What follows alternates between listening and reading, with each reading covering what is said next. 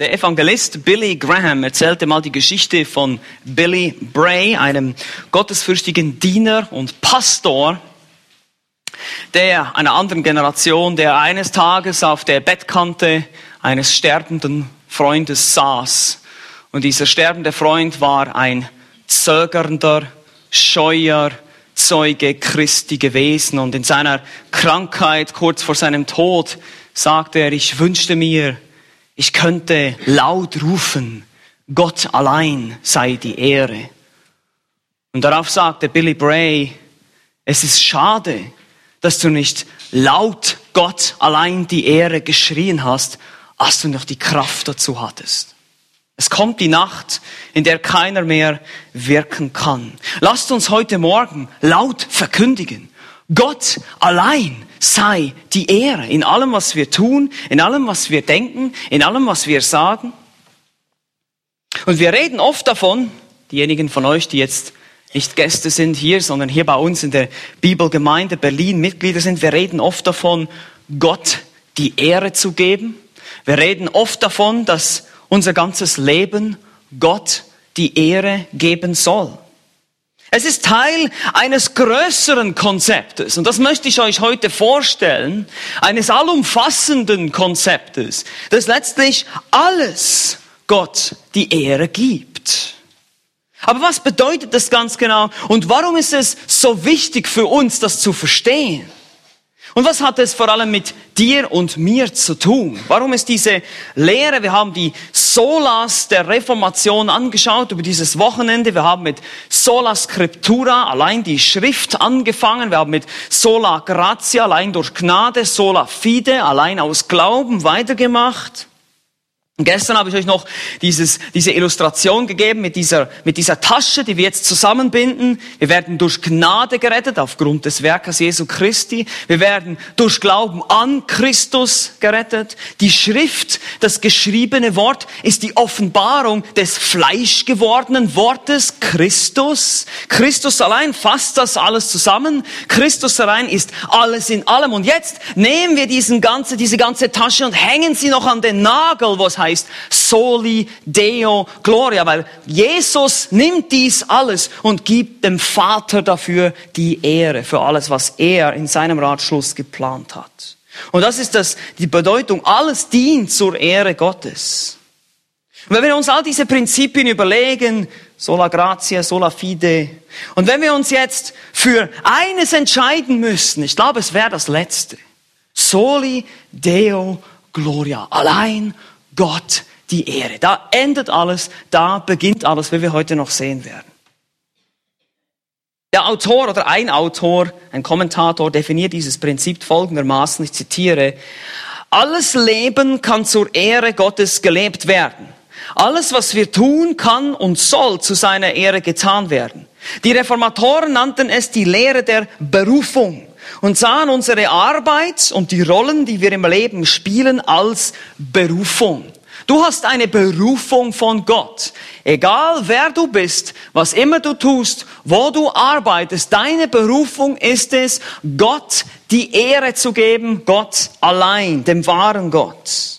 Aber es ist mehr als das, wie ich schon sagte. Dieses Konzept betrifft nicht nur mein und dein Leben, das Leben der gläubigen Menschen. Und ich lese ein weiteres Zitat von Calvin. Calvin macht folgende Feststellung in seinem wohl bekanntesten theologischen Werk, in der Institutio. Zitat. Zunächst, zunächst gilt es, die feste Überzeugung gewonnen zu haben, dass er selber die unbegrenzte Weisheit, Gerechtigkeit, Güte, Barmherzigkeit, Wahrheit, Tugend und das Leben ist. Und so zwar, dass es sonst schlechterdings keine Weisheit, Gerechtigkeit, Güte, Barmherzigkeit, Wahrheit, Tugend und kein Leben gibt. Und was man auch von diesen Vollkommenheiten und wo immer schaut, es von ihm selbst herrührt. Und jetzt hört gut zu. Alles, was insgesamt im Himmel und auf Erden existiert, ist zu seinem Ruhme geschaffen. Und es gebührt ihm mit Fug und Recht, dass das Einzelne dem Begriffe der eigenen Natur gemäß ihm diene, auf sein Gebot achte, seine Herrlichkeit scheue und ihn durch Gehorsam als Herrn und König anerkenne. Zitat Ende. Institutio 1.1. Wow! Alles beginnt mit der Erkenntnis Gottes. Alles verstehen und denken, wir haben das gestern schon gesehen, beginnt daran, damit, dass wir Gott erkennen. Weil er ist derjenige, der unsere Realität für uns interpretiert. Er gibt uns die Instruktionen zum Leben. Wir erinnern uns im Garten Eden, Gott gab den Menschen sogar vor dem Sündenfall bereits Instruktionen, wie das Leben funktioniert. Ohne Gott wissen wir im Prinzip gar nichts. Wir können nichts erkennen, wir können nichts wissen, wir können unsere Welt nicht richtig interpretieren. Die Umgebung, alles was geschieht, warum wir sterben und so weiter und so weiter. All diese Fragen. Wir müssen verstehen, wer Gott ist und wer wir sind. Das wusste auch Calvin, hat das deutlich gemacht. Und auch weiter noch, was auch wichtig ist, wir müssen verstehen, wozu Gott uns gemacht hat. Wozu Gott alles gemacht hat. Nicht nur uns. Wiederum, es betrifft nicht nur uns hier. Es ist nicht nur unsere kleine eigene Welt. Ich möchte eure Perspektive heute Morgen ein bisschen erweitern. Es wir, nicht immer, wir sind so eine Gesellschaft von Individualisten. Wir gucken immer nur auf unseren eigenen Bauchnabel. Wir denken immer nur, die, die Erdachse verläuft durch mein Wohnzimmer, ja. Also die Erde dreht sich um mich. So ist es nicht, okay? Die Welt dreht sich weder um dich noch um mich. Wir sind kleine, kleine Teilchen eines riesigen großen Planes. Das müssen wir verstehen. Wozu hat Gott alles geschaffen? Und wenn ich sage alles, dann meine ich alles. Ich meine nicht nur die Welt und das Universum, sondern die Welt und das Universum zu jeder Zeit. In der Vergangenheit, in der Gegenwart, in der Zukunft. Der ganze Zeitstrahl von Anfang bis zum Ende. Alles. Wozu hat er das alles geschaffen? Nehmt euch die Weltgeschichte als einen Zeitstrahl von Jahr Null bis Jahr XX, wo wir nicht wissen, wann das sein wird, wenn der Herr zurückkommt. Und versuch mal, das alles anzuschauen und sagen, wozu, Gott, hast du das alles gemacht? Wozu? Nun, wenn ich den Sinn und Zweck von etwas verstehen will, dann muss ich zu dem gehen, der es geschaffen hat. Ich muss zum Erfinder gehen. Ich muss herausfinden, Wozu wurde das gemacht? Was war der Gedanke sozusagen, wozu dieses Ding, was immer es ist, geschaffen wurde? Zum Beispiel eine Wasserflasche. Das ist ganz einfach. Warum wurde eine Wasserflasche, wozu? Zu welchem Sinn und Zweck dient sie? Nun, sie dient dazu, Wasser zu behalten, Wasser, dass man Wasser einfüllen kann. Und der Zweck ist, dass ich Wasser davon trinken kann. Ich, ihr merkt schon, ich habe so eine Wasserflasche. Ich bin jemand, der, äh, weil ich Taxifahrer war, habe ich immer so viel Kaffee getrunken, aber kein Wasser. Das ist sehr ungesund. Jetzt versuche ich mich daran zu gewöhnen, viel Wasser zu trinken. Aber wenn ich den Sinn und Zweck der Wasserflasche verstehen will, muss ich mir überlegen, wozu wurde sie gemacht? Wozu wird sie gebraucht? Wozu wird sie benutzt? Und genauso ist es mit der ganzen Weltgeschichte, dem ganzen Kosmos dieser Welt. Was ist der Sinn und Zweck? Warum und wozu wurden wir gemacht? Warum und wozu wurde das alles hier gemacht? Wozu wurde diese gesamte Welt, diese gesamte Geschichte der Welt gemacht? Der alleinige und über allem stehende Zweck, warum alles existiert, die Welt, die Geschichte, das Universum, die Tiere, die Menschen, alles, ist eben Gottes Ehre, seine Verherrlichung. Es gibt letztlich auch unserem menschlichen Handeln wirklich Ziel Sinn und Zweck, Gottes Ehre. Wann immer wir handeln, verfolgen wir ein Ziel und einen Zweck. Wann immer, wann immer ihr etwas tut, und das ist dieses Prinzip der Berufung, wovon die Reformatoren gesprochen haben, habt ihr ein Ziel, einen Zweck. Ihr wollt zum Beispiel eine Arbeit zu einem bestimmten Zeitpunkt abgeben. Ja? Wenn ihr in der Schule seid oder so. Warum wollt ihr das machen? Nun, ich will diese Arbeit abgeben, weil ich will ein Mann meines Wortes sein. Ich will nicht unpünktlich sein. Und warum will ich ein Mann meines Wortes sein? Nun, weil ich Gott gehorchen will und damit Gott die Ehre gebe. Und hier hat er sein Ziel erreicht. Jede Handlung. Ansonsten gibt es eine andere Möglichkeit. Wir können nämlich zu unserer eigenen Ehre leben. Das tun die Ungläubigen. Letztlich leben sie zu ihrer, zu ihrer, eigenen Ehre. Egal, ob das eine Religion der Werksgerechtigkeit, wo ich mich dann gut fühle, weil ich gute Werke tue, oder ob das eine gar keine Religion ist, des Individualismus. Es dreht sich letztlich entweder um Gott oder um mich selbst. Nun, im kurzen Westminster Katechismus steht in Frage 1 folgendes. Was ist das höchste Ziel des Menschen? Antwort. Das höchste Ziel des Menschen ist Gott zu verherrlichen und sich für immer an ihm zu erfreuen. Zitat Ende. Das habt ihr sicher schon mal gehört. Nun ist die Frage, was ist denn das höchste Ziel Gottes? Ganz einfach. Ich sag's euch. Das höchste Ziel Gottes ist es, Gott zu verherrlichen und sich für immer an ihm zu erfreuen. Das ist Gottes Ziel, nicht nur unseres. Gott erschuf die Welt, nicht weil er alleine war, nicht weil ihm langweilig war, nicht weil er eine Beziehung wollte. Oh ja, ich brauche diese Menschen so sehr, ich bin so alleine.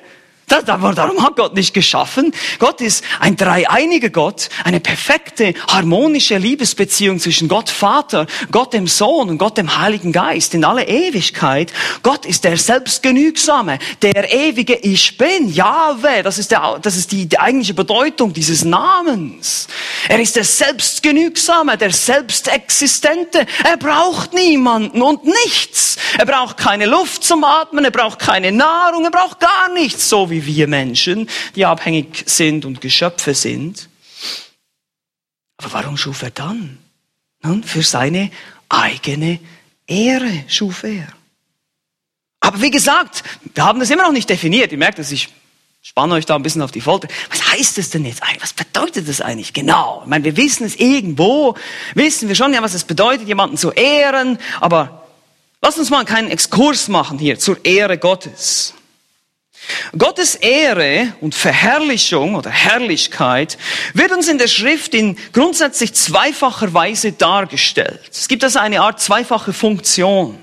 Einerseits zeigt Gott seine herrlichen Eigenschaften, entweder zum Beispiel durch Manifestationen im Alten Testament, das Licht, die, die Wolke und so weiter. Wir kennen die Geschichten einer Erscheinung im Tempel, dass es sich offenbart. Und andererseits dann, wie die Schöpfung darauf reagiert, auf diesen, auf diese Darstellung der Herrlichkeit Gottes. Und sie reagiert mit Preis und Lob und Dank.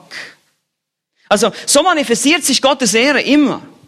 Es geht darum, Gott zeigt und die Schöpfung reagiert und preist. Es geht immer darum, eine Offenbarung und dann eine Reaktion. Gott demonstriert seine Herrlichkeit und Ehre durch seine mächtigen Taten und die Schöpfung preist ihn dafür. Und ihr müsst nur die ganzen Lobpreistexte mal durchlesen in den Psalmen. Es wird immer gesagt, die großen Taten Gottes werden besungen.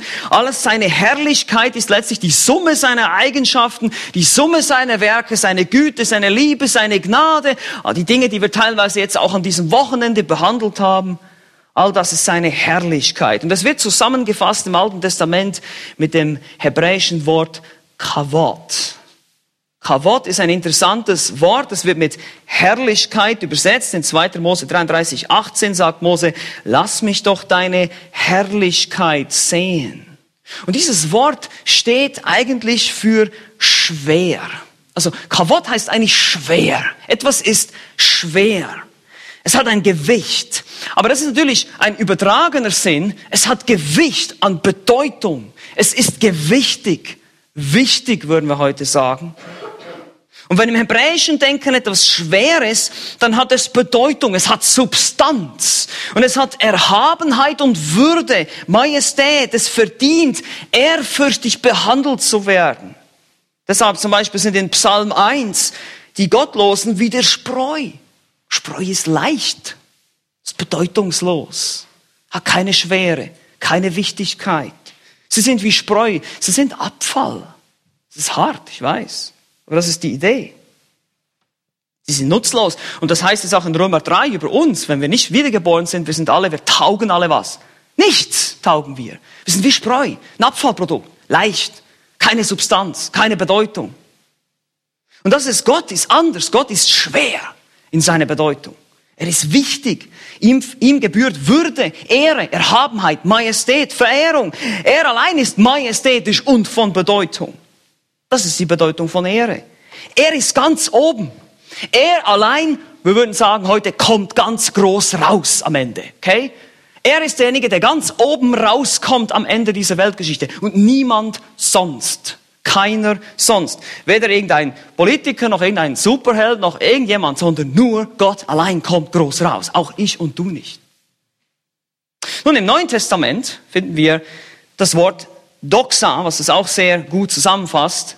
Ist auch in der Septuaginta, der griechischen Übersetzung des Alten Testaments, wird das Wort Kavot auch mit Doxa übersetzt und im Neuen Testament wird es benutzt. Im weltlichen Griechisch bedeutet es eigentlich Meinung oder Ruf, also im säkularen Griechisch, aber im neutestamentlichen Griechisch wird es oft für Ehre benutzt, sogar für Menschen teilweise. Matthäus 4,8 ist ein Beispiel. Aber die meiste Zeit wird es dafür verwendet, den Charakter, die Gegenwart der Herrlichkeit Gottes, und jetzt passt gut auf, in Christus zu beschreiben. Und hier kommen wir jetzt wieder zu dem Thema, was ich gestern angesprochen habe, Soli, äh, Solus Christus.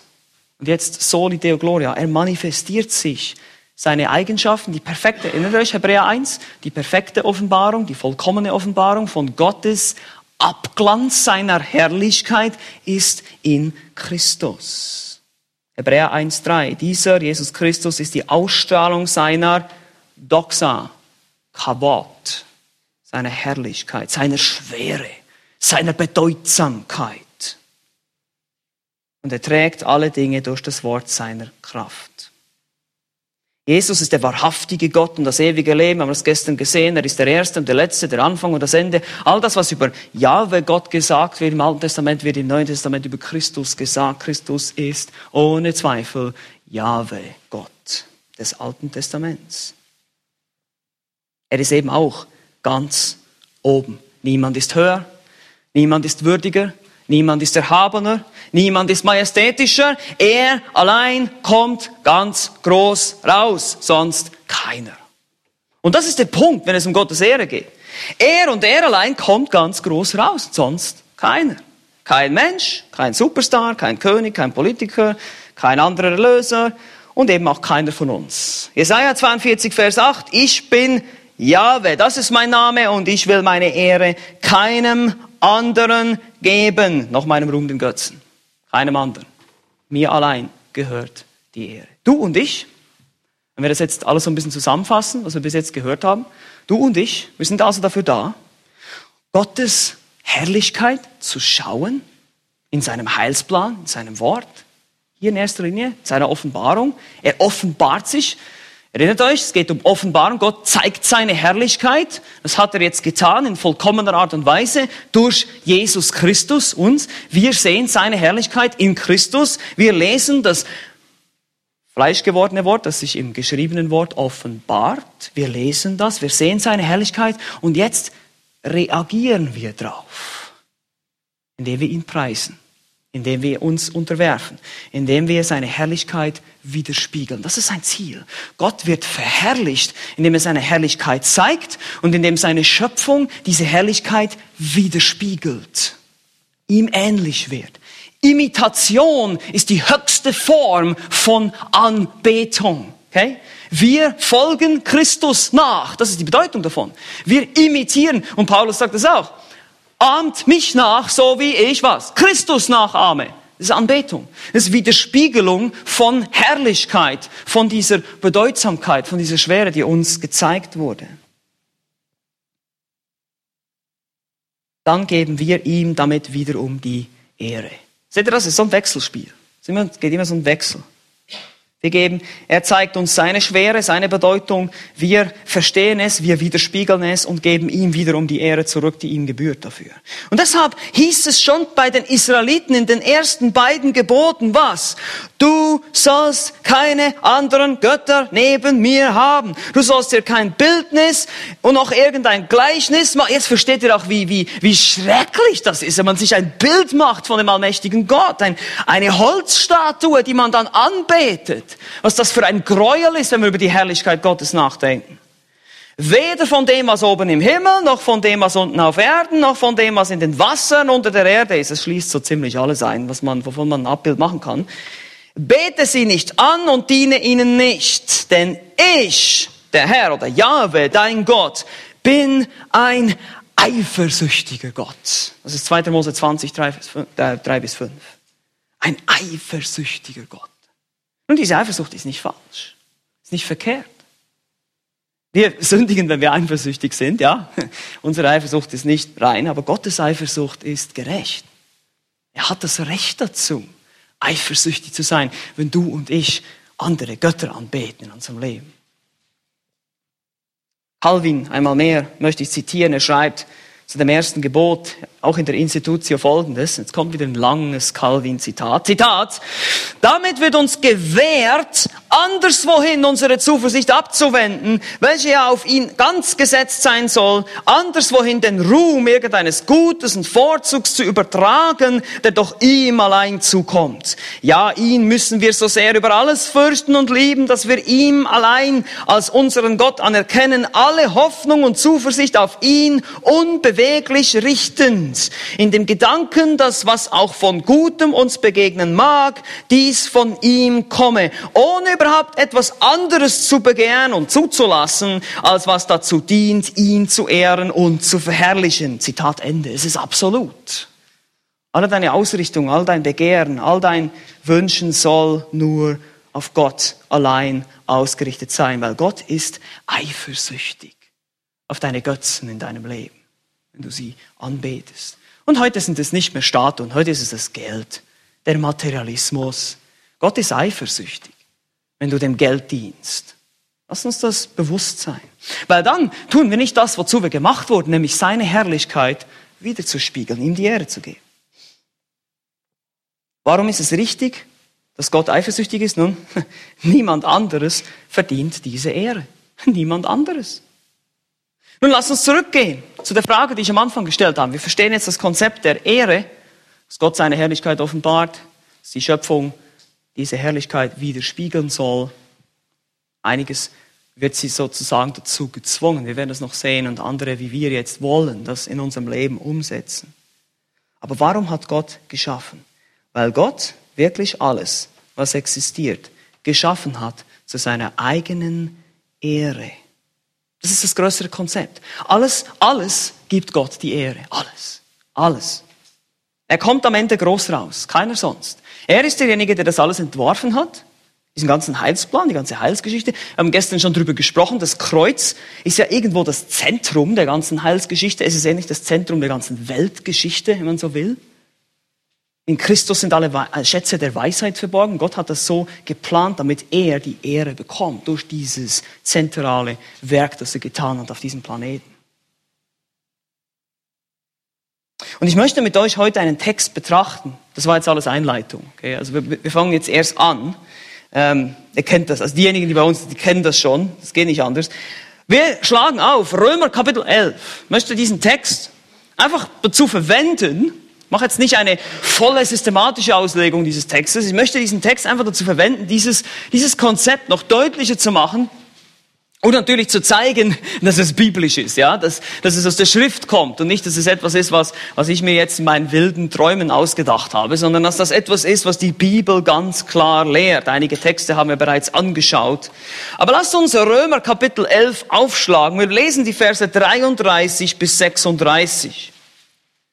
Verse 33 bis 36. Hier heißt es, und das ist eine Lobeshymne hier des Paulus, Oh, welche Tiefe des Reichtums, sowohl der Weisheit als auch der Erkenntnis Gottes.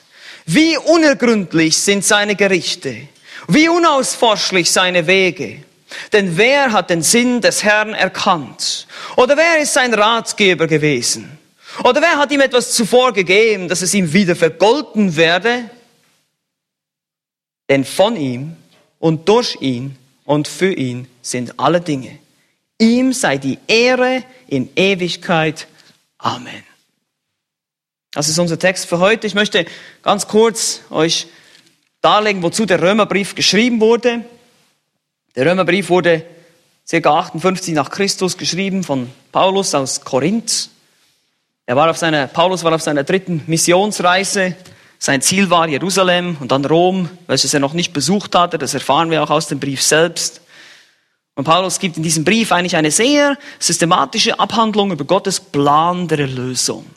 Ein großes Thema ist eigentlich Erlösung, natürlich das Evangelium. Wir haben das jetzt heute oder dieses Wochenende schon einige Male gehört. Der Römerbrief war auch ein Schlüsselbrief in Luthers Leben, dass er die Gnade Gottes verstand. Gelehrte sind sich da nicht so ganz einig, was die Absicht war. Es scheint so, dass es eine mehrfache Absicht gab, diesen Brief zu schreiben. Paulus war noch nie, hatte diese Gemeinde noch nie besucht. Er wollte sie belehren, er wollte sicher gehen, dass sie verstehen, dass sie jetzt Juden und Heiden eine Einheit sind. Es war offenbar eine gemischte Gemeinde, eine Gemeinde von Juden und Heiden. Er beginnt bei der Verdorbenheit aller Juden und aller Heiden. Das macht er ganz deutlich. Alle brauchen dieselbe Errettung, nämlich durch den Glauben an Christus. Und diese Aufforderung dann am Ende in Kapitel 15, Vers 7, einander anzunehmen, deutet auch darauf hin, dass es da wahrscheinlich eine Gefahr gab, Spaltungen. Und wir können das heute nicht mehr so nachvollziehen, wie stark diese Abneigung von den Juden war gegenüber den Heiden und so weiter. Es war so, vielleicht so ein bisschen zu vergleichen mit dem Ausländerhass heute, ich weiß es nicht, aber so ähnlich in die Richtung geht das. Und da waren euch noch religiöse Dinge, die auch noch mitspielten. Paulus gibt uns, wie gesagt, eine systematische Abhandlung über die Erlösung, über die Heilsgeschichte, über Gottes Plan der Erlösung. Er beginnt mit der Verdorbenheit aller Menschen, Kapitel 1 und 2 der Juden und Heiden, die gleichfalls in gleicher Weise den Zorn Gottes verdienen. Er zeigt die Rechtfertigung, wir haben das gestern gehört, allein durch den Glauben, sola fide, ohne Gesetz, ohne Werke in Kapitel 3, 21. Er zeigt die Verdorbenheit aller Menschen in Kapitel 3, 23, 3, Vers 10. Keiner ist gerecht, auch nicht einer. Alle Menschen sind gleich verdorben vor Gott. Keiner kommt durch seine eigenen Werke zum Glauben oder wird gerettet. Er zeigt anhand dem Beispiel Abrahams in Kapitel 4, dass das durch den Glauben geschieht. Christus wurde zum Opfer der Versöhnung in Kapitel 5. In Kapitel 6 geht er schließlich darauf ein, dass die Gnade nicht bedeutet, dass wir jetzt einfach in Sünde weiterleben, wie wir wollen, sondern dass Christus uns befreit hat von der Macht der Sünde.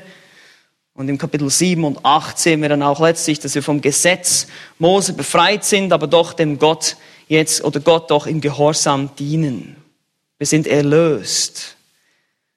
Und wir kämpfen gegen das Fleisch. In Kapitel 9 bis 11 zeigt er dann auch auf, auf, was die Israel für eine Zukunft hat, dass Gottes Verheißungen ihn nicht gereuen, sondern dass das Volk Israel jetzt nicht völlig verworfen wurde, sondern dass er da auch noch einen Plan hat. Aber es geht immer um diesen Erlösungsplan was Gott mit den Heiden geplant hat, was Gott für die Juden geplant hat, wie er sie erlösen wird durch Christus, durch den Glauben, wozu er sie erlöst, zur Heiligung in Kapitel 6. Es ist immer diese Erlösung. Soteriologie ist ein großes Thema in diesem Brief.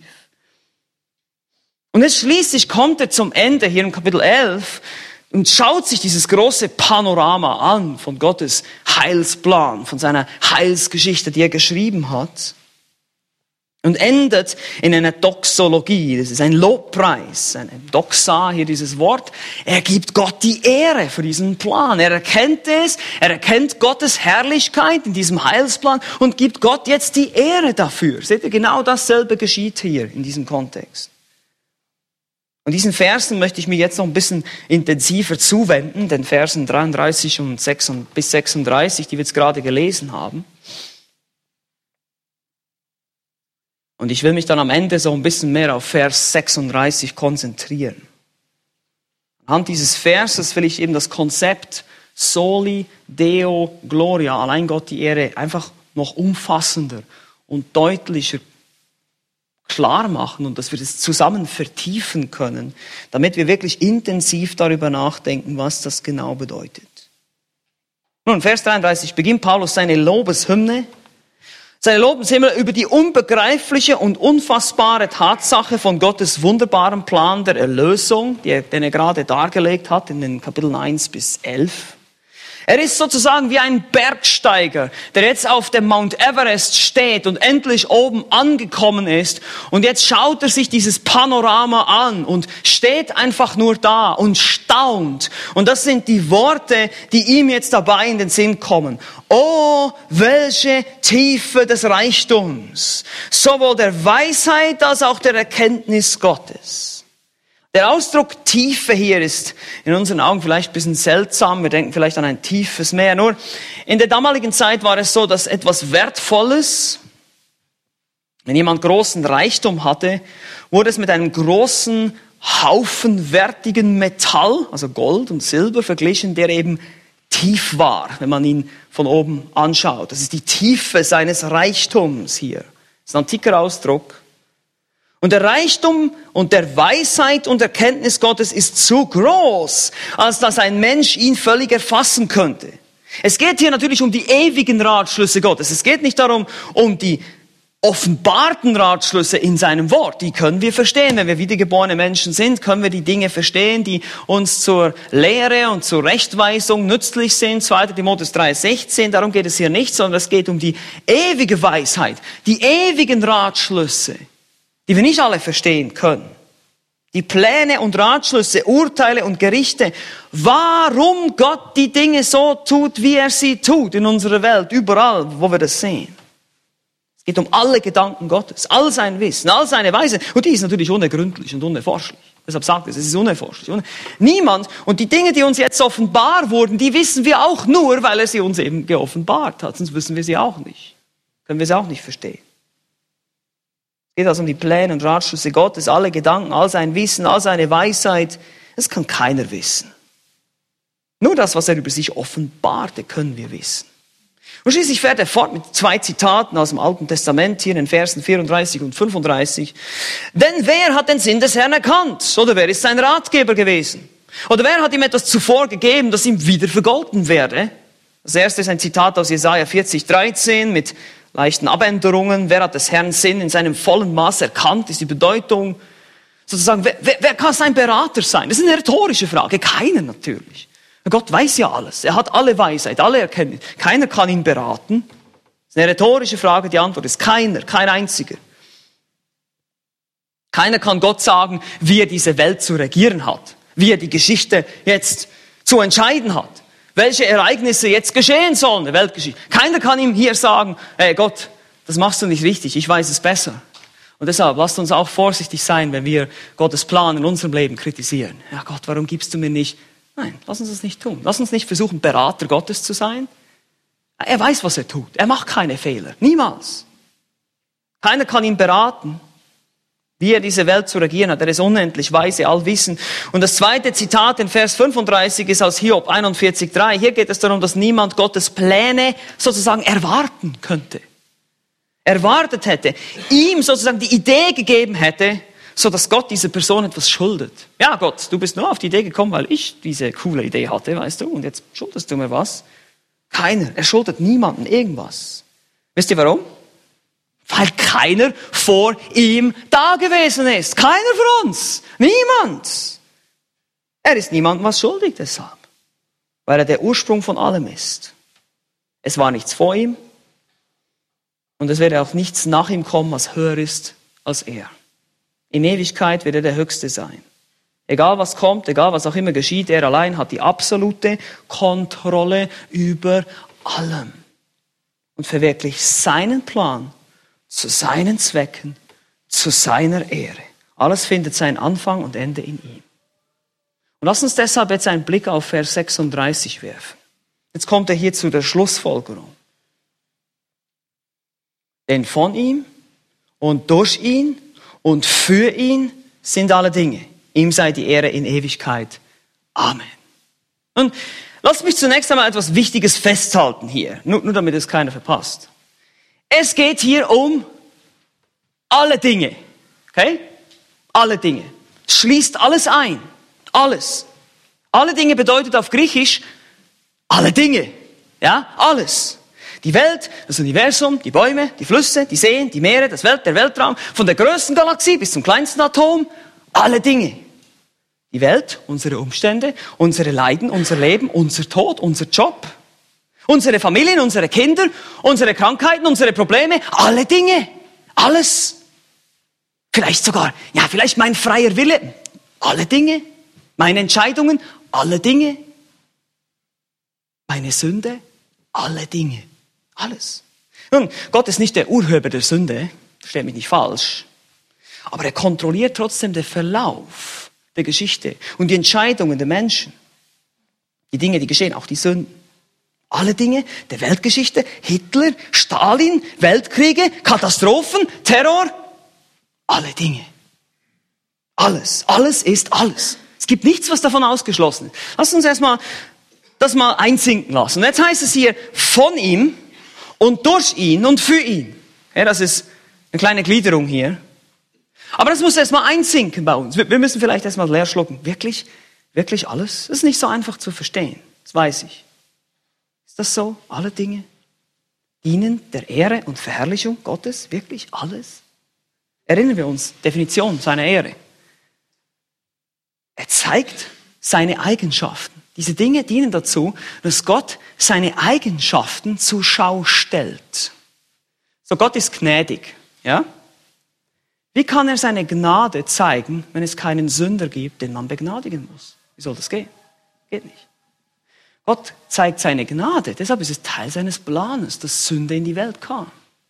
Wie gesagt, er ist nicht der Urheber der Sünde, das macht die Bibel ganz deutlich. Und es das heißt hier auch nicht, dass alle Dinge, die alle Dinge, die hier genannt sind, diese alle Dinge, dass die gut sind, dass Gott die notwendigerweise alle gut heißt. Es heißt, dass sie alle diesem einen Zweck, diesem einen Ziel dienen, seine Ehre. Er kommt ganz groß raus. Er allein kommt ganz groß raus dabei. Und deshalb der Aufruf am Ende, ihm sei die Ehre. Alles ist von ihm und durch ihn und für ihn geschaffen, alles. Lass uns doch einmal das im Einzelnen jetzt durchdenken. Alle Dinge, alle, alle Dinge der Weltgeschichte, alle Ereignisse, inklusive meine eigenen kleinsten Entscheidungen, größten Dinge, schlimmsten Dinge, alles, was geschieht. Erstens, das ist unsere kleine Gliederung hier heute. Jetzt kommen wir erstmal zur Gliederung, zum ersten Punkt. Von ihm. Alles ist von ihm. Wörtlich im Griechischen aus ihm. Das ist eigentlich ein Hinweis auf eine Quelle, auf einen Urheber. Und ich habe das sogenannte Problem des Bösen schon erwähnt. Das kommt dann immer gleich sofort auf dem Schritt, wenn man mit Ungläubigen spricht. Ja, aber wenn Gott doch alles bestimmt hat und alles vorherbestimmt hat, dann hat er doch auch vorherbestimmt, dass die Menschen sündigen. Sage ich ja und nein. Manchmal ist in der Theologie die beste Antwort Jein. Ja, wir können nicht alles verstehen. Weil das Problem des Bösen ist nicht ein Problem für Gott, es ist ein Problem für uns, weil wir es nicht verstehen. Die Schrift sagt, dass Gott souverän ist, alles kontrolliert. Die Schrift sagt uns aber auch, dass Gott nicht böse ist, also nicht der Urheber des Bösen. Punkt. Problem gelöst. Okay? Das ist es einfach. Wir müssen glauben, was die Schrift sagt. Wir können nicht einfach, und sonst beginnt genau das, mein Verstand, ja, aber das geht ja nicht, das geht in meinem Verstand nicht auf, das kann nicht sein, was sagst du wieder? Wenn Gott mir das sagt, ist es so? Dann ist meine Antwort, ja, Herr. Ja, Herr. Okay, ich verstehe es zwar nicht, aber okay, du, du bist der König, nicht ich. Gottes Ziel ist seine Ehre. Nicht unbedingt die sofortige Aufhebung alles Bösen. Das dürfen wir auch nicht vergessen. Und das Argument von gewissen Leuten, die manchmal gegen uns kommen, sagen, ja, aber wie kann denn Gott ein allmächtiger Gott sein und all dieses Böse zulassen? Nun, Gott ist ein allmächtiger Gott.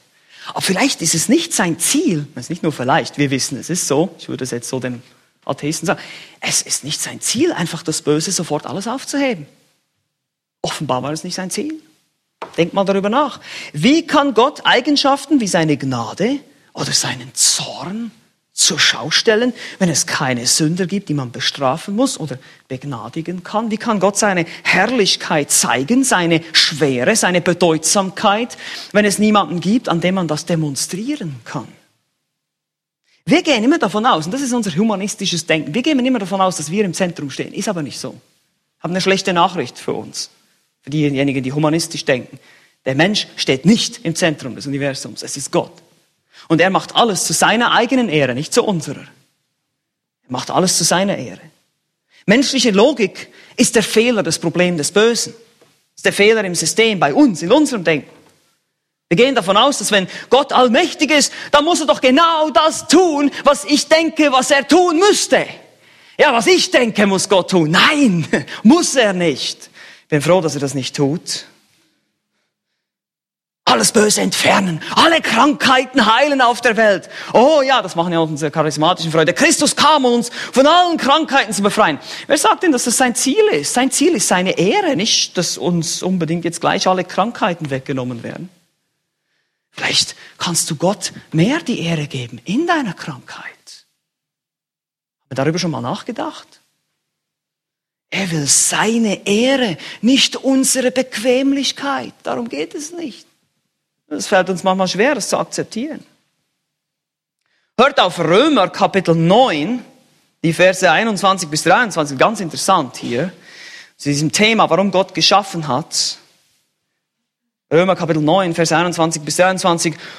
Oder hat nicht der Töpfer Macht über den Ton aus derselben Masse das eine Gefäß zur Ehre und das andere zur Unehre zu machen? Ist das jetzt deutlich genug? Gott kann machen, was er will. Und es kann ihm niemand reinreden. Auch ich nicht. Auch meine menschlichen humanistischen Ideen nicht. Auch meine verkehrten, sündigen, logischen Gedanken nicht. Wenn nun Gott da er seinen Zorn erweisen und seine Macht offenbar, hier sehen wir seine Herrlichkeit, machen wollte, mit großer Langmut die Gefäße des Zorns getragen hat, die zum Verderben zugerichtet sind, damit er auch den Reichtum seiner Herrlichkeit an den Gefäßen der Barmherzigkeit erzeige, die er zuvor zur Herrlichkeit bereitet hat. Wer kann ihm das verwehren? Wer kann ihm sagen, Gott, nee, das geht nicht, das ist unfair. Gott will seine Macht, seinen Zorn, und seine Gnade offenbaren. Dafür braucht es Böses. Es ist Teil seines Planes, ja. Ja. Seines souveränen Planes. Letztlich dürfen wir auch nicht vergessen, dass Gott das Problem des Bösen gelöst hat. In Christus. Er hat Christus gesandt der gestorben ist für unsere Sünden, damit wir Vergebung haben können, damit wir Erlösung haben können. Gott hat, ein, hat das Problem des Bösen gelöst. Aber lass uns darüber nachdenken. Wenn wir zurückgehen zum Anfang und sehen, wie Gott schuf. Warum schuf er? Wozu schuf er? Psalm 19, die Verse 1 bis 4. Du dürft es gerne aufschlagen. Psalm 19, die Verse 1 bis 4. Und wir lesen diese Verse oft. Die Himmel erzählen die Herrlichkeit Gottes. Und die Ausdehnung verkündigt das Werk seiner Hände. Es fließt die Rede Tag für Tag. Nacht für Nacht tut sich die Botschaft kund. Es ist keine Rede und es sind keine Worte, deren Stimme unhörbar wäre. Ihre Reichweite erstreckt sich über die ganze Erde und ihre Worte bis ans Ende des Erdkreises. Er hat der Sonne am Himmel ein Zelt gemacht bis hierher.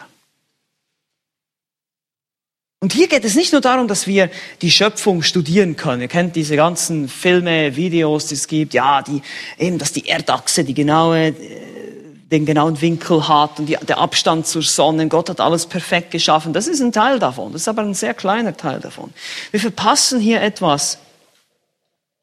Die Himmel erzählen die Herrlichkeit Gottes. Die ganze Schöpfung, das ganze Design, alles, was Gott gemacht hat, eben nicht nur die Himmel und Erde, sondern die ganze Weltgeschichte, die Zeit. Er hat Zeit, Raum und Materie geschaffen. Alles, Zeit auch. Das ganze Design ist im Prinzip so angelegt, dass es Gott verherrlicht, dass es ihm die Ehre gibt. Das ganze Design. Dass er am Ende dabei groß rauskommt. Er ist also Ursprung von allem, damit dies alles seiner, Dien, Ehre dienen möge. Deshalb hat er geschaffen. Nun, es geht weiter. Vers 36. Wir gehen wieder zurück zu Römer 11, 36. Zweiter Punkt. Von ihm, der erste. Hm. Durch ihn ist der zweite hier. Und Gott hat diese Welt nicht geschaffen, so wie das die Deisten sehen, deistische Evolution. Hat diese Welt geschaffen und dann hat er sich zurückgelehnt und dann guckt er einfach noch zu, so von weitem, so was der Zufall jetzt alles macht. Nein, so ist es nicht. Oh nein, weit gefehlt. Er ist äußerst involviert. Alles geschieht durch ihn, heißt es hier. Alles, was geschieht, das letztlich zu seiner Ehre dient, geschieht durch ihn. Es geht zu sagen, alles über seinen Schreibtisch. Alles bekommt die Genehmigung von ihm, was geschieht. Also wenn du dich fragst, warum habe ich dieses Problem in meinem Leben, sage ich ja, Gott hat die Genehmigung gegeben dazu. Es war. Er erschuf die Zeit, den Zeitstrahl, vom Anfang bis zum Ende. Von der ersten bis zur letzten Sekunde. Weil er ist außerhalb der Zeit. Gott ist zeitlos. Für ihn spielt die Zeit keine Rolle. Für ihn sind tausend Jahre wie ein Tag. Heißt es 2. Petrus 3,8. Er kontrolliert den Lauf der Weltgeschichte, jedes Ereignis, jede Entscheidung, jeden Unfall, jeden Zufall, den es nicht gibt. Gibt es nicht? Jede Handlung. Stellt euch das mal vor. Er orchestriert jede kleinste Entscheidung jedes Menschen. Alles, was geschieht. Sei das in der Politik oder wo auch immer. Deshalb, ich reg mich gar nicht mehr auf über Politik. Ich denke immer, pff, Ist geplant. Ist alles so, wie es Gott geplant hat. Er orchestriert jedes kleinste Ding, jede kleinste Entscheidung, jeden einzelnen Quadratmillimeter seinen ultimativen Zielen zu dienen, nämlich seine eigene Ehre, dass er am Ende groß rauskommt, erhaben, majestätisch. Das muss uns erstmal einsinken in unsere kleinen Köpfe. Das ist viel. Alles, was dem Herrn wohlgefällt, das tut er. Im Himmel und auf Erden, in den Meeren und in allen Tiefen. Psalm 135, Vers 6. Kann man es noch deutlicher machen? Alles, was er tut, oder alles, was er will, das tut er. Niemand kann ihn stoppen. Wir haben das gestern auch schon gehört. Gerechtigkeit ist nicht gerecht, weil Gott sich irgendeinem Standard unterwerfen muss, sondern weil er selbst es will. Deshalb ist es gerecht. Er ist dieser Standard. Er ist die Wahrheit. Er ist die Weisheit. Es ist weise, weil Gott es will. Das ist die Antwort. Nicht weil er, weil Gott denkt, ja, das stimmt, das ist weise, muss da irgendeine Prinzipien nochmal durchchecken. Nein, muss er nicht. Wenn er das will, dann ist es weise. Wenn er das will, dann ist es gut. Wenn er das will, dann ist es richtig. Die Zeit und die Geschichte, alles ist unter seiner Kontrolle. Jesaja 46, die Verse 9 bis 10. Er sagt, er gedenkt an das Frühere von der Urzeit her, dass ich Gott bin und keiner sonst, ein Gott, dem keiner zu vergleichen ist. Ich verkündige von Anfang an das Ende und von der Vorzeit her, was noch nicht geschehen ist. Ich sage, mein Ratschluss soll zustande kommen und alles, was mir gefällt, werde ich vollbringen. Mein Ratschluss kommt zustande, genauso wie ich es geplant habe, und es wird genauso kommen, wie ich es will und nicht anders. Gott wird beschrieben als der alles wirkt nach dem Ratschluss seines Willens in Epheser 1, Vers 11. Für uns als Gläubige ist das der größte Trost. Ist es nicht so? Ist es nicht wunderbar, das zu wissen? Er wirkt alle Dinge zu seiner Ehre und deshalb zu unserem Besten. Jetzt versteht ihr vielleicht Römer 8, 28 etwas besser. Wir werden diesen, dieser Vers wird immer so oft zitiert. Wir wissen, dass denen, die Gott lieben, alle Dinge zum Besten dienen, denen, die nach dem Vorsatz berufen sind. Ihr kennt diesen Vers. Alle Dinge dienen uns zum Besten. Das ist übrigens das ultimative Beste. Das heißt auch nicht, dass alles, was du im Leben erlebst, wirklich gut ist. Deine Sünde ist nicht gut. Aber es wird dir letztlich zum Besten dienen. Hoffentlich, wenn du ein Kind Gottes bist, wird das so geschehen. Sonst musst du dein Heil anzweifeln. Alle Dinge können nur zu unserem Besten dienen, weil er alles kontrolliert. Sonst geht das gar nicht. Gott könnte nicht alles zum Besten dienen lassen, wenn er nicht alles bestimmt hätte. Verstehen wir das vielleicht ein bisschen besser. Nun, alle Dinge sind von ihm, sind durch ihn. Und jetzt drittens, zu ihm. Zu ihm. Heißt es ja auch noch in Römer 11, 36, mittlerweile bin ich wieder zurückgesprungen. Wörtlich in ihn oder zu ihm hin bezeichnet ein Ziel. Okay, wir haben einen Ursprung, Mittel und Ziel. Alles findet auch sein Ziel seine Endbestimmung in ihm. Das haben wir eben schon in Römer 8, 28 und anderen Stellen gesehen. Alles, alle Ereignisse auf dieser Welt, unsere Entscheidungen, Handlungen, egal was, haben nicht nur ihren Ursprung in ihm, werden durch ihn gewirkt, sondern werden auch ihre ultimative Bestimmung in ihm finden. Ich bin der Erste und ich bin der Letzte und außer mir gibt es keinen Gott. Isaiah 44, Vers 6. Er ist Anfang und Ende und Ziel. Außerhalb von ihm gibt es keine Existenz. Es gibt nichts, was größer wäre als Gott. Er umschließt, umfasst alles. Vom Anfang bis zum Ende. Deshalb haben wir Prophetie in der Bibel, meine Lieben. Deshalb wissen wir, wie diese Welt zu Ende gehen wird. Wisst ihr warum? Weil Gott es so bestimmt hat, ganz logisch. Anders kann es nicht gehen. Alles dient ihm, alles, einfach alles. Er allein ist Ursprung, Mittel und Ziel von allem. Selbst unsere Fehltritte, selbst unsere Sünden. In 1. Mose 50, Vers 20, und ihr kennt diesen Vers sicherlich auch, macht Josef eine, eine ganz interessante Aussage auch über diese Souveränität Gottes. Er sagt hier, und wir können, wir können das mal kurz zusammen aufschlagen. Lass uns 1. Mose 50. Das ist eigentlich die ganze Moral der Josefs-Geschichte, ja. Äh, Leute denken, ja, Josef, äh, Josef war ein Vorbild für uns und das ist er auch, kein, kein Zweifel. Aber es geht hier um viel mehr bei der Josefs-Geschichte. Es geht darum, dass Gott sein Volk bewahrt und dass er seinen Plan ausführt. Mit allem, was geschieht, mit diesen ganzen furchtbaren Handlungen, was die Brüder dem Josef antun, all dieses Böse. Und Josef kommt zum Schluss und er versteht die Souveränität Gottes hier in diesem Vers und sagt in 1. Mose 50, 20, Ihr gedachtet mir zwar Böses zu tun, aber Gott gedachte es gut zu machen, um es so hinauszuführen, wie es jetzt zutage liegt. Seht ihr, die Verantwortung wird nicht weggenommen von den Leuten. Oh, so ist es nicht. Ja, Gott ist ja souverän, also kann ich sündigen, wie es will, weil er hat ja eh alles bestimmt. Nee, nee, nee, so funktioniert das nicht. Gott ist souverän, ja. Du bist verantwortlich, ja. Trotzdem. Ihr gedachtet mir Böses zu tun, aber Gott gedachte es gut zu machen, um es so hinauszuführen, wie es jetzt zutage liegt um ein zahlreiches Volk am Leben zu erhalten. Das war sein Ziel, das war sein Plan von Anfang an. Er hat es so geplant in seinem Ratschluss. Und deshalb zu ihm. Das ist alle, alle Dinge gehen zu ihm, finden in ihm ihr Ziel.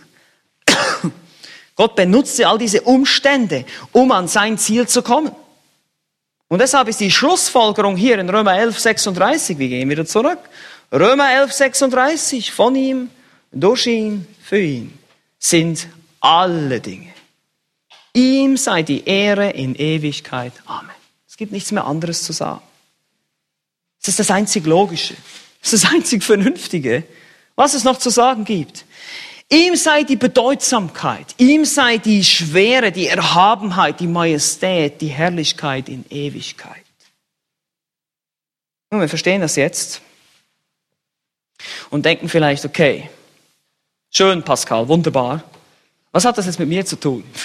Das ist alles so groß und so riesig und ja, das hat schon viel mit uns zu tun, das haben wir schon gemerkt. Jede kleinste Sekunde, jedes kleinste Ereignis in unserem Leben betrifft das nämlich. Aber ich möchte euch trotzdem ein paar Prinzipien oder ein paar Anwendungen mitgeben, einfach für den Alltag, ganz praktisch, was diese Lehre, allein Gott die Ehre und was dahinter steckt. Ich habe euch natürlich jetzt noch viel mehr von diesem Konzept gegeben. Prinzip sind es zwei Dinge, zwei Prinzipien. Alles dient zur Ehre Gottes. Wir sollen alles zu Gottes Ehre tun. Das sind zwei Prinzipien. Alles dient zur Ehre Gottes, ist der souveräne Wille Gottes. Wir sollen alles zu Gottes Ehre tun, ist der offenbarte Wille Gottes. Es gibt einen offenbarten Willen. Du sollst dieses und jenes nicht tun. Du sollst deinen Nächsten lieben wie dich selbst. Das ist der offenbarte Wille Gottes. Wir müssen uns entscheiden, diese Dinge entweder zu tun oder nicht zu tun. Und je nachdem, wie wir uns entscheiden, war das Teil des souveränen Willen Gottes. Das ist ganz wichtig, dass wir das unterscheiden. Weil das ist die biblische Lehre. Das ist das, was die Bibel sagt. Also was können wir vom ersten Prinzip lernen? Alles dient zur Ehre Gottes. Soli Deo Gloria, alles zur Ehre Gottes. Wir haben einen großen Trost im Leben, Nummer eins. Wir haben einen großen Trost im Leben. Ich habe das schon gesagt, aber ich sage es nochmal, weil Wiederholung ist der Schlüssel zum Lernen. Wir dürfen wissen, dass alles, wirklich alles, Gottes ultimativen Ziel dienen wird. Es gibt nichts, was sich seiner Kontrolle entzieht, keine politischen Entscheidungen, äh, keine Entscheidungen deines Chefs, egal worüber du dich auch immer aufregst, das macht eigentlich keinen Sinn, weil Gott es bestimmt hat vor Grundlegung dieser Welt. Wenn du heute Nachmittag deinen Kaffee trinkst, ich zumindest, und diesen Schluck nehme, das hat Gott vor Grundlegung dieser Welt bestimmt. Ja? Ist spannend, oder? Gott ist souverän über wirklich allem und jedem, was geschieht. Egal wie schrecklich, egal wie aussichtslos, egal wie unmöglich alles ausschaut. Gott ist in Kontrolle. Das ist großer Trost für dich im Leben. Dieses Prinzip, alles dient zur Ehre Gottes. Zweitens, unsere Evangelisation wird biblisch dadurch. Ja, ich nenne es mal so. Unsere Evangelisation wird biblisch. Wir werden uns nicht sehr darauf konzentrieren, was die Menschen denken, sondern wir werden uns vielmehr darauf konzentrieren, was Gott denkt. Wir verkündigen das Evangelium, weil Gott dadurch geehrt wird. Und deshalb, wenn wir von menschzentrierten Ansätzen wegkommen in unserer Evangelisation, wir werden nicht versuchen, Bedürfnisse zu stillen und Leute anzulocken mit irgendwelchen Tricks, sondern wir werden Gott vertrauen, verkündigen das Evangelium so, dass es Gott verherrlicht, so wie er es uns geoffenbart hat. Wieder dieses Prinzip, er offenbart es und wir reagieren und geben es genauso weiter wie widerspiegeln. Wir haben, wir haben die Aufgabe, ein Spiegel zu sein, nicht ein modifizieren, nicht irgendwas rumzuwursteln damit, ja, sondern wir haben die Aufgabe, die Offenbarung Gottes zu verstehen und sie einfach wieder zu spiegeln. Auch in der Evangelisation. Das tun wir auch durch unsere Taten, selbstverständlich. Wir widerspiegeln Gottes Herrlichkeit in Tat und Wort. Das ist biblische Evangelisation, meine Lieben. Wir geben Gott die Ehre. Es geht um Gottes Ehre, auch bei der, es geht nicht vor allem um die Rettung der Menschen, darum geht es auch. Aber es ist oft das Problem, dieser Fokus auf den Menschen. Es geht letztlich erstmal um Gottes Ehre und dass ich das tue, was er will von mir. Und wir wissen, dass das Resultat nicht von uns abhängig ist. Ist das nicht schön? Wenn ich mal wieder scheu war und vielleicht eben nicht das getan habe, was ich sollte, Menschenfurcht hatte und ich gehe zum Herrn und bitte um Vergebung, aber jetzt muss ich, ja, vielleicht geht dieser Mensch jetzt in die Hölle wegen mir. Nein, nein. Gott ist souverän. Da war es falsch von mir, was ich getan habe, aber es ist großer Trost. Es ist keine Entschuldigung für mich, aber es ist großer Trost im Versagen, im Sündigen. Es geht um Gott und nicht um uns. Also es macht unsere Evangelisation biblisch, wir haben einen großen Trost und drittens, es bewahrt uns vor geistigem Stolz. Ich rede immer noch von diesem ersten Prinzip, dass alles Gottes Ehre dient, alles was geschieht, sein souveräner Wille. Alles ist von ihm und durch ihn und zu ihm. Da können wir uns nichts, aber auch gar nichts auf uns selbst einbilden. Gar nichts. Alle Erkenntnis, die wir haben, wurde uns geschenkt. Das schreibt Paulus auch den stolzen Korinthern und wir haben das schon etliche Male jetzt gehört. Er schreibt in 1. Korinther 4, 7, Wer gibt dir den Vorzug? Was besitzt du, was du nicht empfangen hast? Von Gott. Hier geht es um die Weisheit. Wenn du es aber empfangen hast, was rühmst du dich, als ob du es nicht empfangen hättest? Was rühmst du dich, als ob du dich das selber erarbeitet hättest, diese Weisheit? Nicht, was ist nur, du bist nur ein Beschenkter. Du bist nur beschenkt. Sie blähten sich auf wegen ihrer eigenen Weisheit und Gaben und verstanden überhaupt nicht, dass alles nur eine Gabe Gottes war.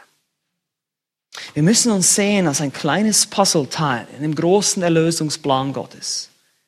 Gott ist derjenige, der uns die Bedeutung gibt. Gott ist derjenige, der uns unseren Sinn gibt. Wir spielen nicht die erste Geige hier in diesem Konzert.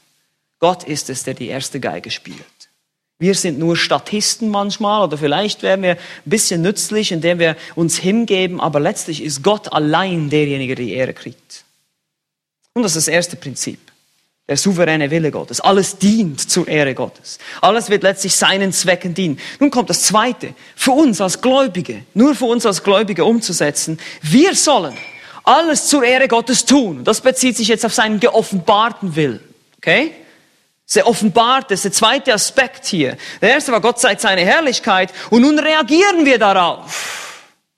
Erstens, ganz wichtige Prinzipien hier. Es geht in deinem Leben um viel mehr als nur um dich selbst. Das ist ein sehr, sehr wichtiges Prinzip für uns heute. Es geht in deinem Leben um viel mehr als nur um dich selbst. Die meisten Menschen heute in unserer Gesellschaft leben, um sich selbst zu verwirklichen, um sich selbst zu finden, ja? Aber alles nur um ihre eigene Bequemlichkeit willen. Aber das wird niemanden erfüllen. Das wird dich nicht erfüllen, das wird mich nicht erfüllen. Wir müssen anfangen, zu Gottes Ehre zu leben. Und das heißt ganz konkret, ihm zu gehorchen, das zu tun, was er will. Wiederum, er offenbart seine Herrlichkeit, seine Gebote und ich reagiere mit Gehorsam, widerspiegle. Die Schöpfung widerspiegelt. Imitation, Anbetung. Das ist das Einzige, was dich erfüllen wird. Du wurdest geschaffen, wir haben es gestern schon gehört, um in Abhängigkeit mit deinem Schöpfer zu leben. Wir wurden getrennt von ihm durch unsere Sünde. Deshalb kam Jesus Christus, hat diese Beziehung wiederhergestellt, indem er am Kreuz für dich und mich gestorben ist und ich jetzt Vergebung meiner Sünde haben kann und wieder in diese Beziehung mit meinem Schöpfer treten kann und jetzt seine Herrlichkeit in meinem Leben widerspiegeln kann. Das ist sein Ziel. Wir wurden geschaffen in Christus Jesus zu guten Werken, heißt es in Epheser 2. Das ist das Ziel, damit du Gott die Ehre geben kannst. Zu diesem Zweck wurdest du errettet, wurdest du geschaffen, neu geschaffen in Christus Jesus. Hier geht es jetzt um die Rettung, die Neuerschaffung. Aber hier eine Warnung an alle die, die nicht glauben, an alle die, die sich nicht bekehren, die nicht Buße tun wollen. Irgendwann wirst auch du Gott die Ehre geben müssen. Philipper 2 lesen wir, dass sich jedes Knie beugen wird. Jeder wird bekennen, dass Jesus Herr ist. Wir bekennen es lieber jetzt. Ich, ich gebe dir den Rat, bekenne es lieber jetzt. Glaube lieber jetzt an ihn. Weil wenn du dann bekennen musst, dann wirst du bekennen, dass Jesus Herr ist und dass ich die ewige Hölle verdient habe und jetzt in die Hölle gehen werde.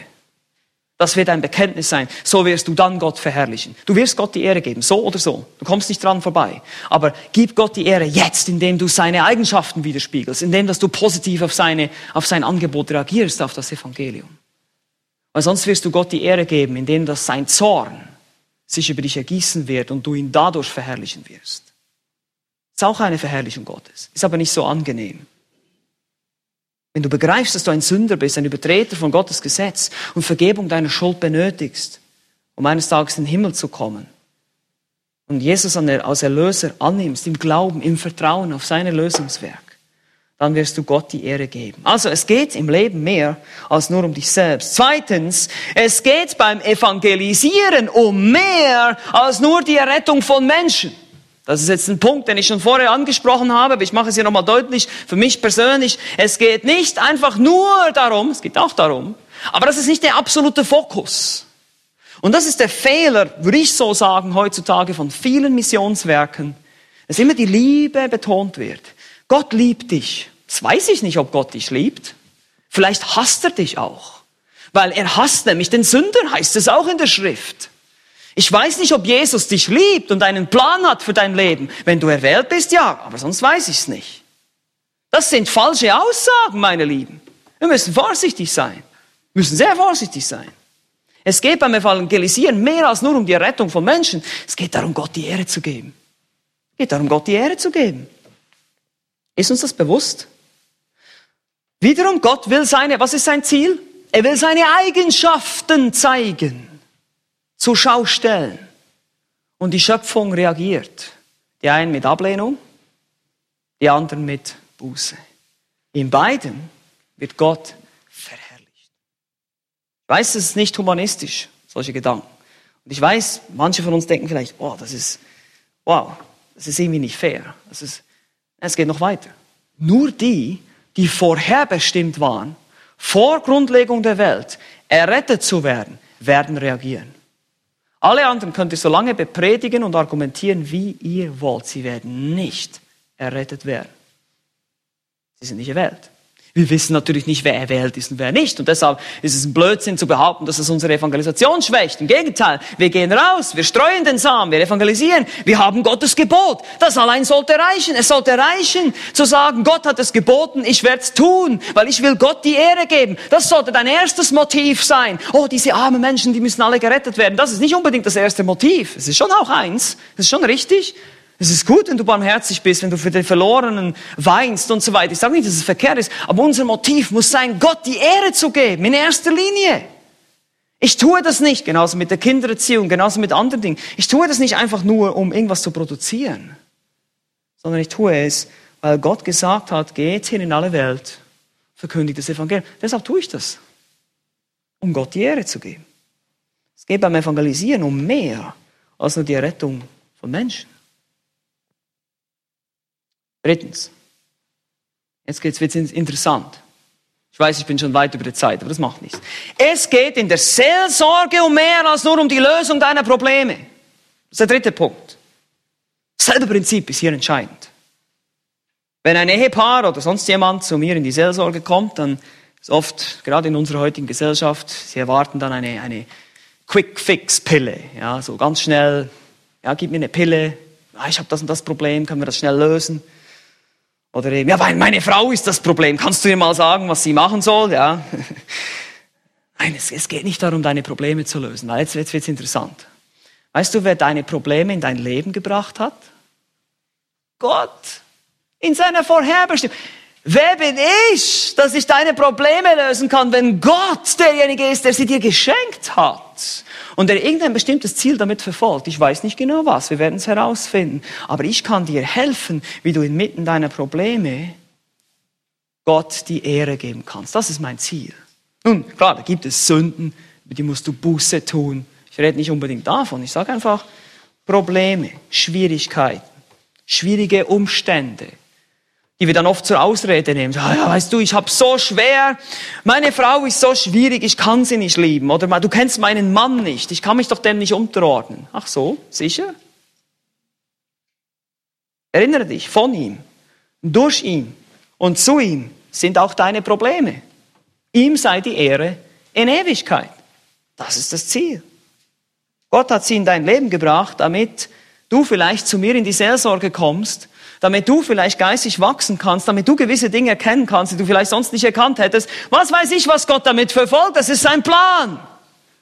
Und wir widerspiegeln nur seine Herrlichkeit, indem wir mit Gehorsam und Akzeptanz reagieren. Wir geben Gott die Ehre. Klar, wie gesagt, wir tun Buße über Sünden. Sünden müssen verschwinden. Aber auch das ist nicht immer so einfach. Es geht um mehr als nur um die Lösung deiner Probleme. Und viertens, schließlich, wiederum, es geht hier jetzt um den offenbarten Willen, dass Gott will, dass alles in unserem Leben zu seiner Ehre dient. Es geht beim Gemeindebau um mehr als nur um Zahlen und Wachstum der Gemeinde. Das ist heute auch ein Riesenproblem. Und ich wünschte mir, dass der Evangelikalismus von heute das auch verstehen würde. Es geht nicht darum, dass wir möglichst eine große Gruppe von Menschen irgendwo in ein Gebäude reinkriegen. Das ist einfach. Sondern es geht darum, dass alles, was wir tun, zu Gottes Ehre sein soll. Und Gott hat ein Ziel, einen Zweck auch für die Gemeinde. Er hat sie geschaffen, um zu evangelisieren, um anzubeten und um zuzurüsten, Jüngerschaft das ist unser Ziel. Und das ist der Grund, warum die Gemeinde geschaffen wurde. Sie, die Gemeinde oder die Kirche ist nicht dazu da, ein, ein Museum zu sein. Dann kannst du ins Museum gehen. Es gibt viel schönere Museen als Kirchen. Dazu sind wir nicht da. Wir sind auch nicht da, ein Sozialwerk zu sein. Das ist auch nicht unser Hauptziel. Wir sind da, um eine Grundfeste der Wahrheit zu sein, so sagt es Paulus, um die Wahrheit des Evangeliums zu verkündigen in diese Welt, weil das ist das, was keiner sonst tut. Keine andere Hilfsorganisation verkündigt das Evangelium, nur die Gemeinde Jesu Christi. Und wir könnten uns dafür Klimbim und Tamtam konnten wir verzichten in unseren heutigen Gemeinden, diese benutzerfreundlichen Gottesdienste und Shows und was es da alles gibt, wenn wir nur verstehen würden, dass alles, was wir tun, zu Gottes Ehre getan werden soll, nicht um Menschen zu belustigen. Lasst uns diese Implikationen durchdenken für unser Leben und überlegen, wie Gott in der ganzen Weltgeschichte alles zu seiner Ehre wirkt und wie wir jetzt als seine Schöpfung, wenn wir das sehen, wenn wir dieses Panorama sehen, wie Paulus hier reagiert, oh, welche Tiefe des Reichtums, welche Weisheit, welche Erkenntnis, wie wunderbar, wie unausforschlich, wie unergründlich. Denn von ihm und durch ihn und zu ihm sind alle Dinge. Also will auch ich mich hier einfügen und sagen, ja Herr, ich will tun, was du willst. Lasst uns tun, wozu wir gemacht wurden. Hier in unserer Situation als Gemeinde oder wo immer du auch bist, an deinem Arbeitsplatz, lass Gott die Ehre bekommen. Und deshalb endet Paulus hier auch, oder ich ende hier mit einem Vers aus dem ersten Korintherbrief, ob ihr nun esst oder trinkt oder sonst etwas tut, tut alles zur Ehre Gottes. Tut alles so, dass Gott groß rauskommt dabei. Amen. Amen. Lass uns beten. Jesus Christus, allmächtiger Gott, wir sind genauso wie Paulus vielleicht erschlagen von diesen Wahrheiten. Wir stehen auf diesem Mount Everest und schauen auf das Panorama deiner Heilsgeschichte. Und wir können nicht anders als einfach auch in Lob und Preis ausbrechen, dich preisen und loben. Du bist ein wunderbarer Gott. Es gibt keinen besseren Plan für diese Welt. Es läuft alles genauso, wie du es willst. Du bist derjenige, der alles wirkt, zu seiner eigenen Ehre. Und Herr, wir sind so dankbar, dass wir ein Teil sein dürfen in diesem ganzen Schauspiel auf der Bühne dieser Welt, ein Werkzeug sein, durch das du wirkst und diese Botschaft des Evangeliums in die Welt trägst. Herr, wir erkennen unsere eigene Unfähigkeit, unsere Unzulänglichkeit, wie viele Fehler wir doch machen und wie oft wir sündigen. Aber wir dürfen wissen, von dir und durch dich und zu dir hin sind alle Dinge. Und am Ende werden uns alle Dinge zum Besten dienen. Denen, die nach deinem Vorsatz berufen sind. Danke für diese Gnade. Amen.